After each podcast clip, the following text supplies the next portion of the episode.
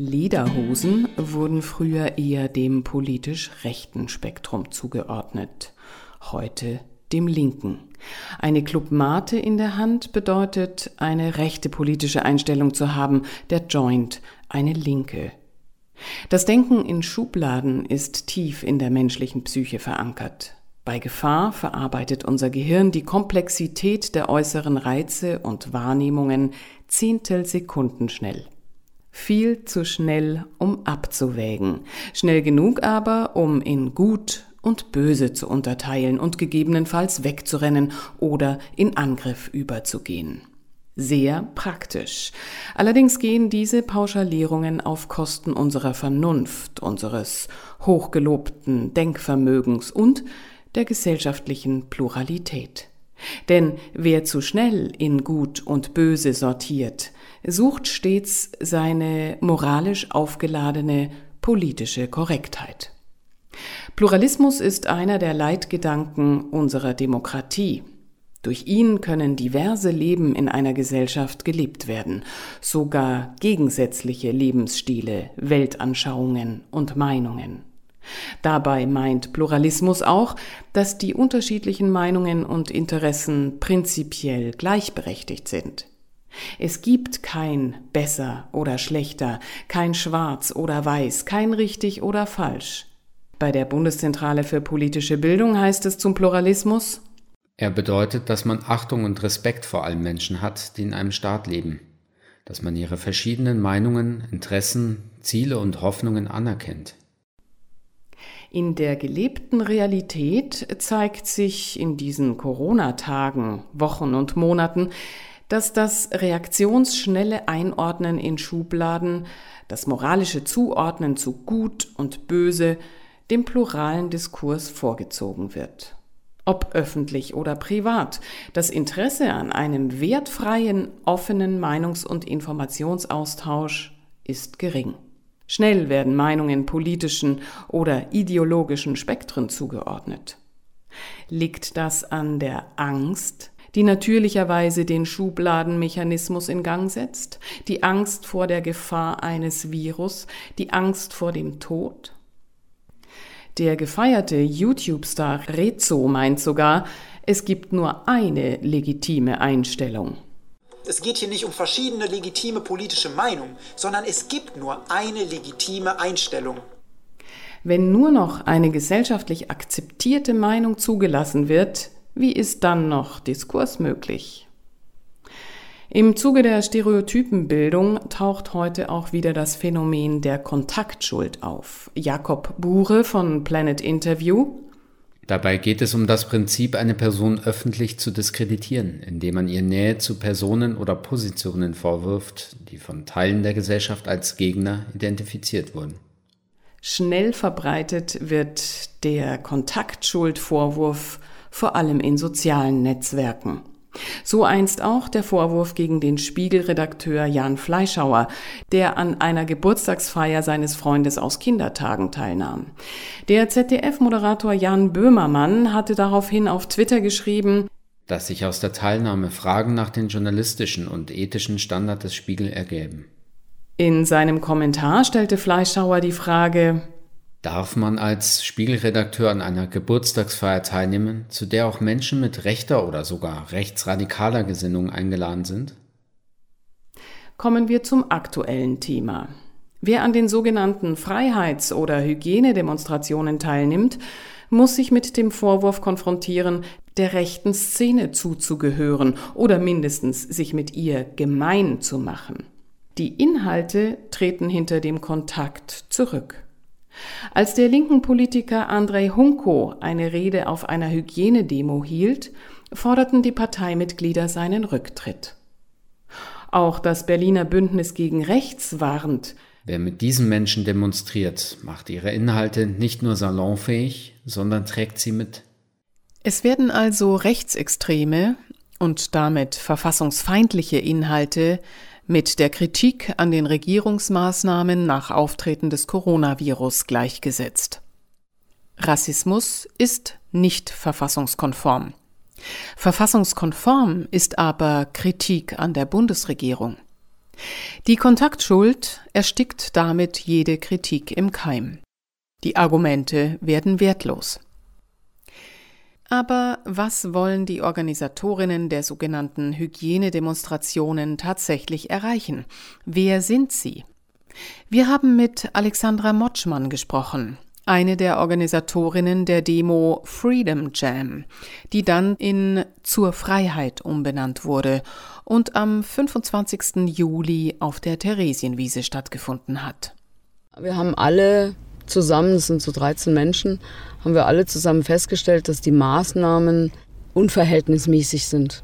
Und aufgrund dessen haben wir uns zusammengetan, haben gesagt, ja, das finden wir als Bürger von Deutschland nicht so positiv und haben uns auch nach dem, also der erste Shutdown war ja irgendwie am 21. bis zum 14. Und dann wurde er verlängert und diese Verlängerung hat uns alle sehr mit Unwohlsein erfüllt, all dieweil die Zahlen sind nicht hochgegangen und die Pandemie ist nicht ausgeartet wie die spanische Grippe, sondern es war eine leichte Influenza.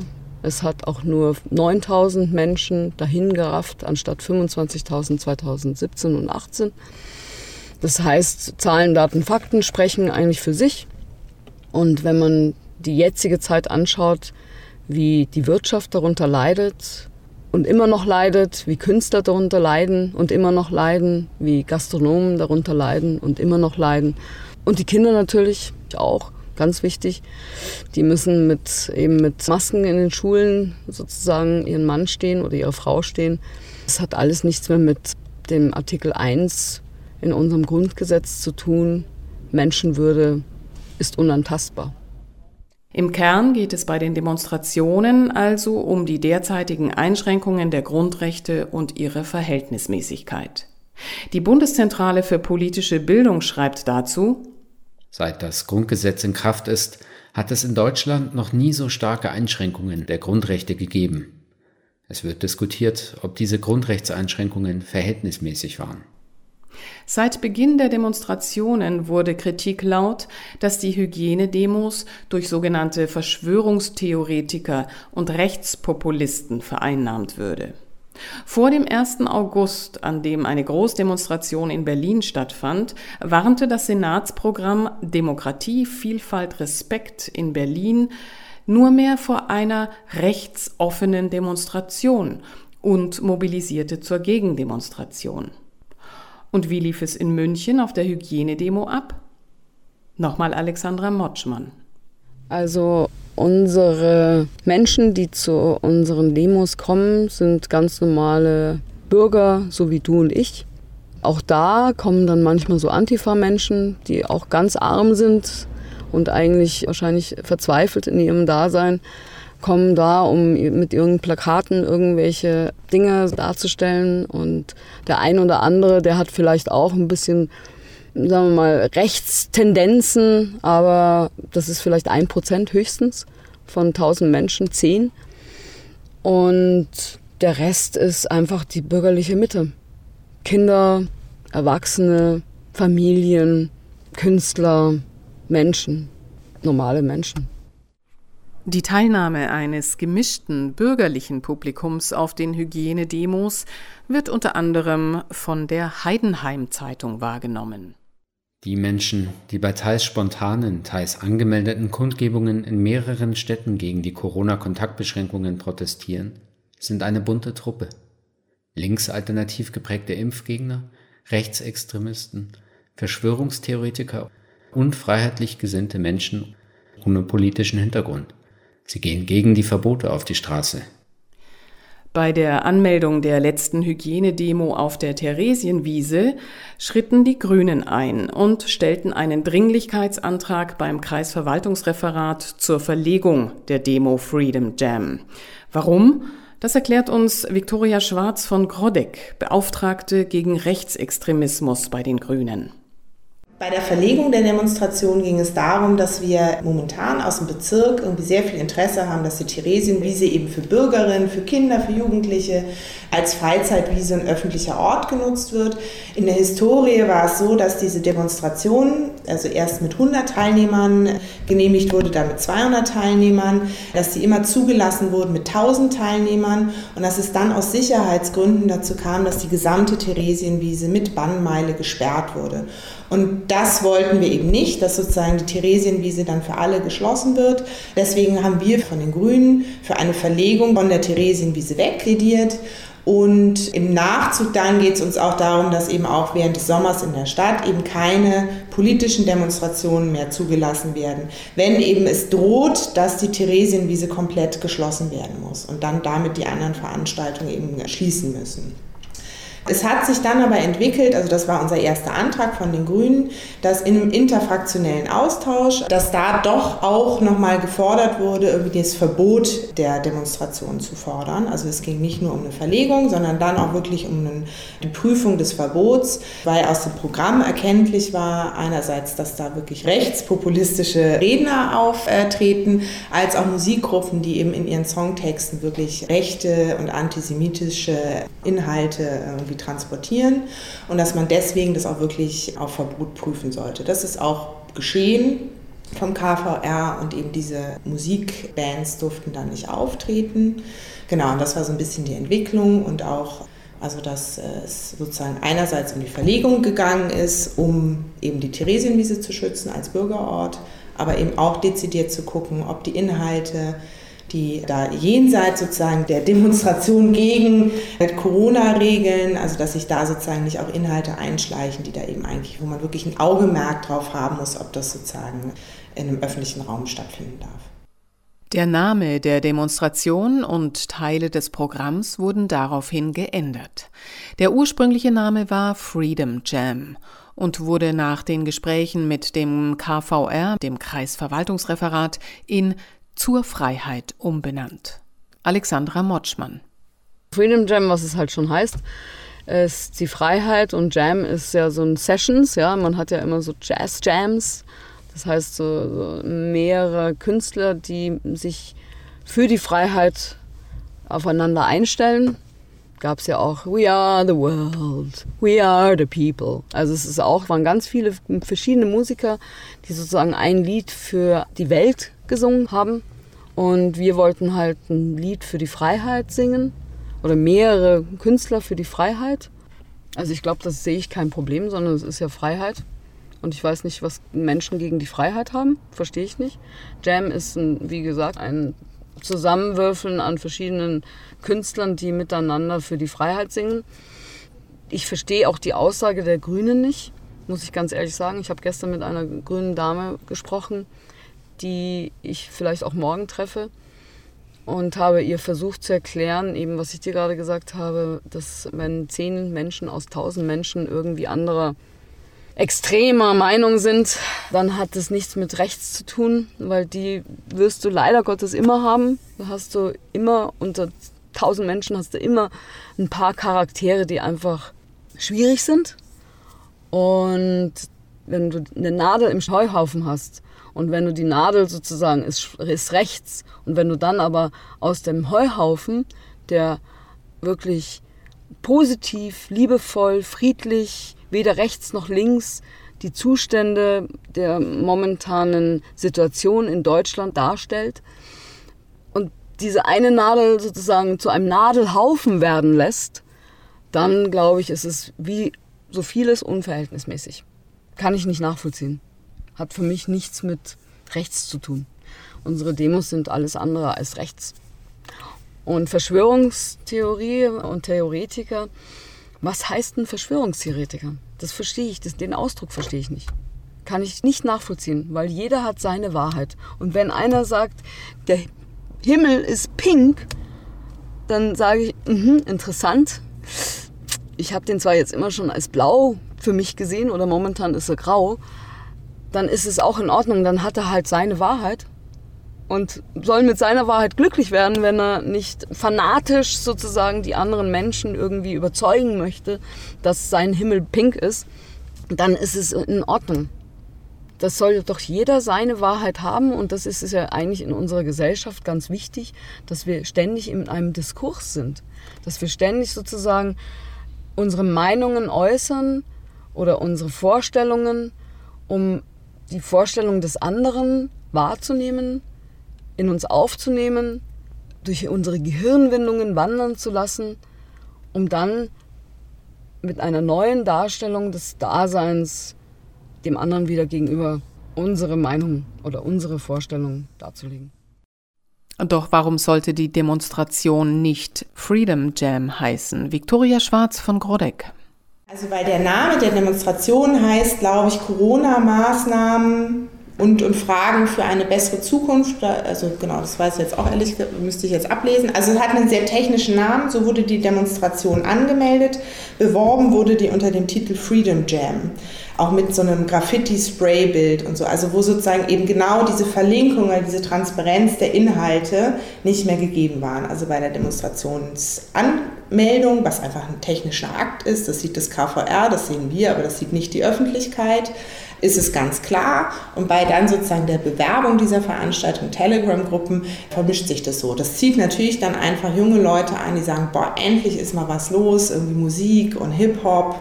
Und es ist gar nicht mehr klar ersichtlich, was für Inhalte es da geht. Und das ist sozusagen schon was, was wir kritisiert haben. Das KVR hat daraufhin dann auch reagiert und der Name musste dann eben von Freedom Jam auf Demonstration zur Freiheit irgendwie um, umgewandelt werden. Also das ist dann auch passiert aufgrund eben auch wirklich eben von der Presse, die darüber berichtet hat, genau von dem Dringlichkeitsantrag und eben auch, dass das KVR da aktiv geworden ist und auch die Fachstellen für Demokratie und Vereine, die eben solche Veranstaltungen beobachten. Also da hat sich also von Dringlichkeitsantrag bis eben zu dieser einen Demo hat sich dann auch was getan. Frau von Grodek als Rassismusexpertin bei den Grünen nahm ihre Pflicht wahr. Auch die Fachstelle für Demokratie der Stadt München war an den Recherchen beteiligt.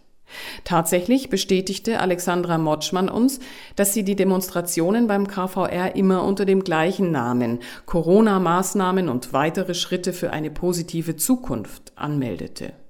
Beworben wurden die Demos mit abwechselnden Titeln, angepasst an das Thema der Demo und an die Zielgruppe, die angesprochen werden sollte.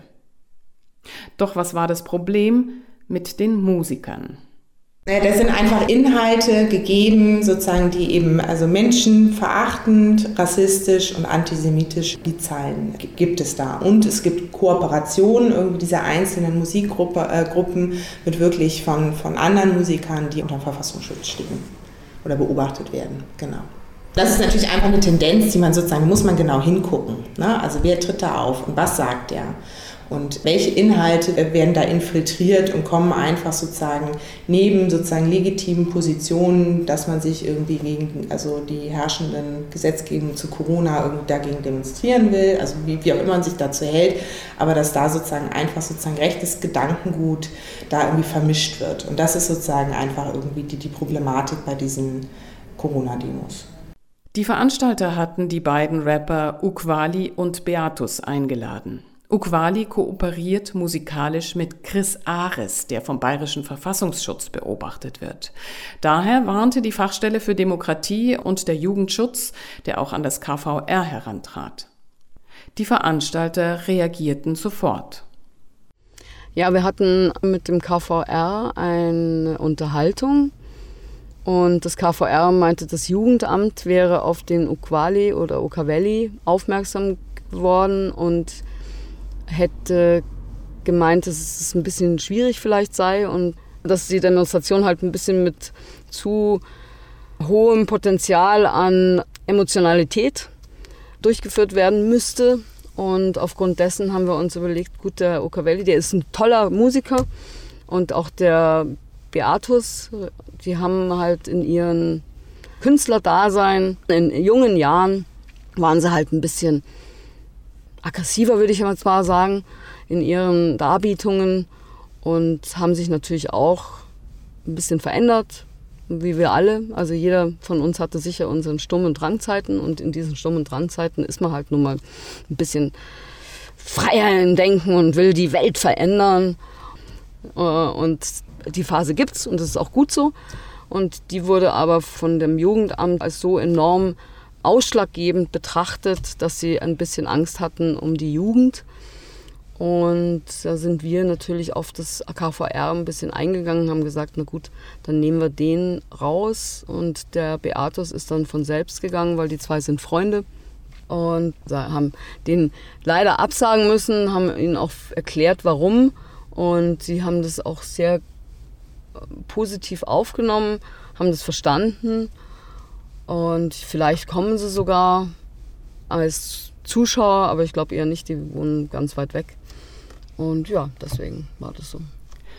Die Musikbeiträge unter anderem von den Rappern Rin 99er und Manuel Mind und der Rockgruppe Cult Tree Records wurden nicht gestrichen und füllten die Pausen zwischen den Redebeiträgen.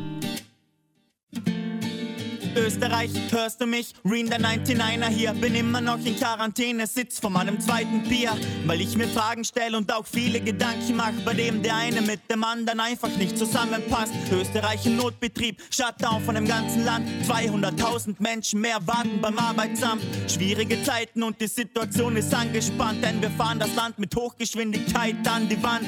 Doch warum ist das alles alternativlos und warum gibt es keine öffentliche Diskussion darüber?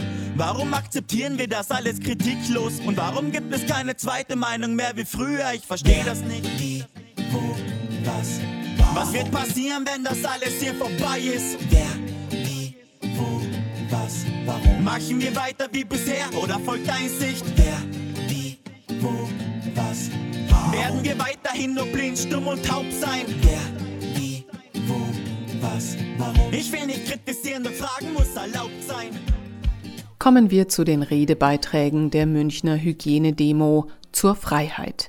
Die blieben unverändert.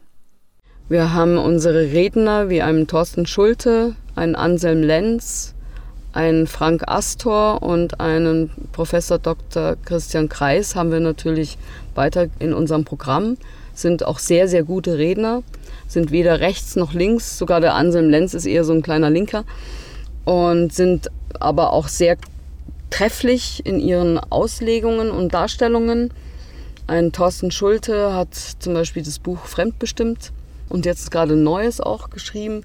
Sehr, sehr interessant, kann ich nur jedem empfehlen. Ein Anselm Lenz hat ja früher für die Taz geschrieben, macht jetzt den demokratischen Widerstand, die Zeitung. Ist auch sehr, sehr gut. Manchmal haben sie so ein bisschen Linkstendenzen, aber ist auch sehr, sehr gut. Ein Frank Astor ist ein ausgezeichneter Coach für Motivation und ich glaube, momentan brauchen wir Motivation für uns alle. Wir brauchen mehr Mut. Wir müssen diese Angst sozusagen ausradieren und durch Mut ersetzen, damit wir positiver gegenüber der Zukunft agieren, auch gegenüber unseren Mitmenschen. Wir brauchen mehr Liebe und der Frank Astor bringt das mit hinein. Und der Professor Dr. Kreis ist in der Volkswirtschaft tätig und an der Uni in Aalen und bringt die volkswirtschaftlichen Aspekte dar. Also insofern hervorragende Redner. Laut den Grünen sei die Einladung von Redner Thorsten Schulte grenzwertig gewesen. Thorsten Schulte, der sich selbst als Parteiloser bezeichnet, hielt mehrere Vorträge auf AfD-Veranstaltungen, in denen er über die Themenbereiche seiner Bücher sprach. So Viktoria Schwarz von Grodek. Also was man schon sagen kann, es geht da vor allen Dingen um diesen Redner Thorsten Schulte, der sozusagen zumindest rechtspopulistisch einzuordnen ist. Also mehr kann ich dazu auch nicht sagen, aber auch da muss man sehr genau hingucken, was dann da genau sozusagen gesagt wird, wie es gesagt wird und welche Inhalte da vermittelt werden. Das kann man natürlich vorher nicht sagen. Ne? Also sagen, der kann natürlich auch rechtspopulistisch reden, dagegen kann ich nichts tun. Aber ich finde, genau das muss man sehr genau einfach beobachten, was da auch dann gesagt wird. Also worum geht es denn da eigentlich? Und eben da muss man einfach also sehr sensibel sein oder muss irgendwie auch die Zivilgesellschaft, irgendwie die Organe, die es auch gibt, irgendwie in der Stadt, genau wir vom BA einfach sehr genau hingucken, was, genau, was da gesagt worden ist. Ein weiterer Redner war Anselm Lenz. Der wird dem linken Spektrum zugeordnet. Lenz organisiert die Hygienedemos in Berlin, schrieb für die Taz, die Welt und Junge Welt und ist Mitbegründer von Haus Bartleby, einem Zentrum für Karriereverweigerung. Die Organisatoren der Münchner Hygienedemos sehen sich in dieser Sache selbst ganz unpolitisch. Von uns in Organisationen ist keiner auch nur ansatzweise in der Politik tätig. Es sind alles ganz normale, arbeitende Menschen, Künstler, sehr viel auch an Chemikerin haben wir mit dabei, dann haben wir IT-Menschen mit dabei, dann haben wir einen Heilpraktiker mit dabei, dann haben wir einen Betriebsarzt mit dabei. Also es ist wirklich bunt gemischt, aber keiner hat auch nur irgendwie ansatzweise was mit Politik zu tun. Doch Kritiker der Corona-Maßnahmen werden schnell als Corona-Leugner bezeichnet, in der Folge als Verschwörungstheoretiker und dann, weil Bill Gates in der Impfstoffpolitik eine Rolle spielt, auch als Antisemiten, ungeachtet dessen, ob Bill Gates überhaupt Jude ist oder nicht. Das ist eine Gedankenkette, die kaum Raum für unpolitische, also sachliche Kritik bietet. Aber wie könnte denn die freie Meinungsäußerung, einer der Grundpfeiler unserer Demokratie, aufrechterhalten werden? Wie könnte man die ganz normalen Kritiker an den Maßnahmen der Bundes- und der Landesregierungen besser erkennen und auch besser schützen? Das fragten wir die grünen Politikerin Viktoria Schwarz von Grodek. Also genau das, was wir jetzt hier gerade tun, ist schon so eine Maßnahme. Also dass wir genau gucken, also in den betroffenen Bezirksausschüssen hier in München, im Stadtrat, mit den Fachstellen, dass einfach genau geguckt wird, was findet denn da eigentlich statt und wer sind die Organisatoren und da Transparenz zu schaffen und im Vorfeld von so einer Veranstaltung eben vielleicht auch eine Medienberichterstattung zu haben, dass ich weiß, wenn ich mich sozusagen gegen eben also irgendwie die Corona-Politik sozusagen demonstrieren möchte, dass ich aber weiß, wenn ich zu dieser Veranstaltung gehe, dass es da einfach eine Mischung von Leuten gibt, also die das sozusagen dann auch diskreditiert. Also deswegen würde ich sagen, es sind da irgendwie Medien gefragt, es sind sozusagen die demokratischen Organe gefragt, also es ist da auch die Politik gefragt. Es sind die Gerichte gefragt, die dazu irgendwie Grundsatzentscheidungen geben, also wie kann man irgendwie zu jetzigen Zeitpunkt irgendwie demonstrieren.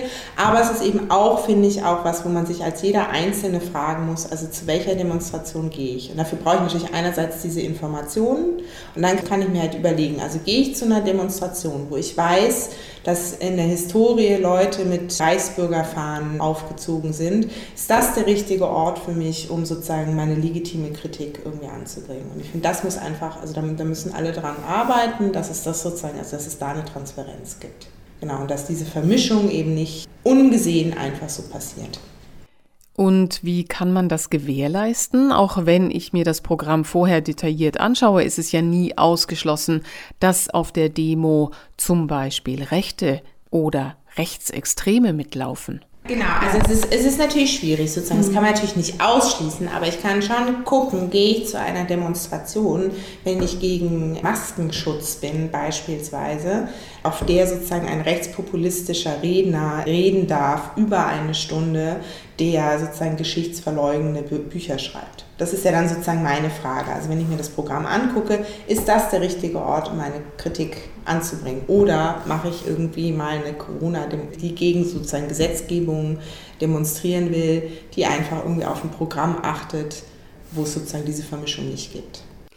Auch bei den Fridays for Future Demos vermischen sich verschiedene Gruppen, die im Hintergrund diverse politische Ideologien vertreten.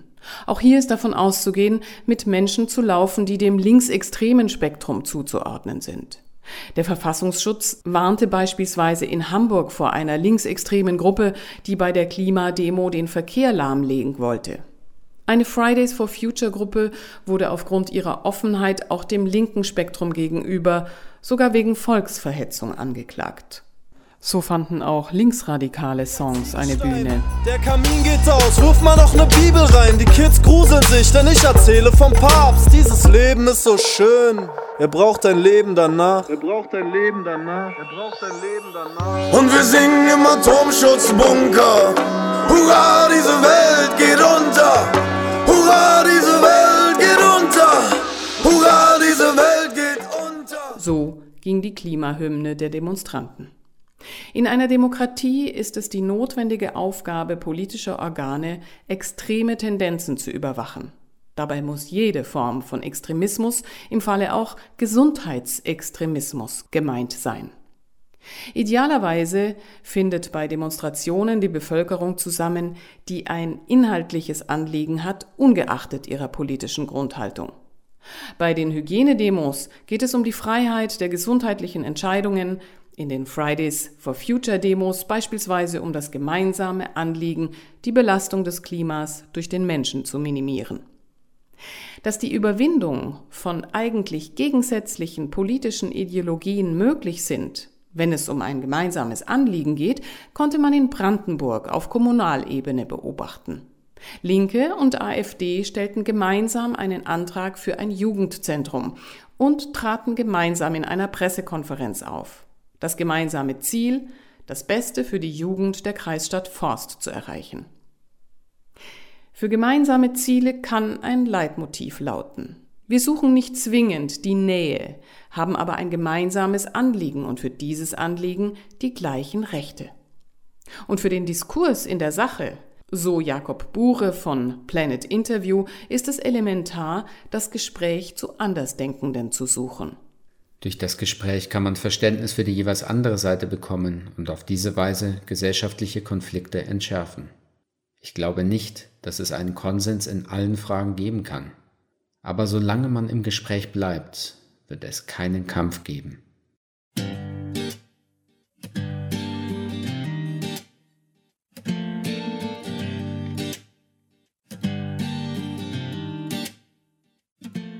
Am 1. August fand eine gemeinsame bundesweite Hygienedemo in Berlin statt, die derzeit für eine mediale und gesellschaftliche Debatte sorgt.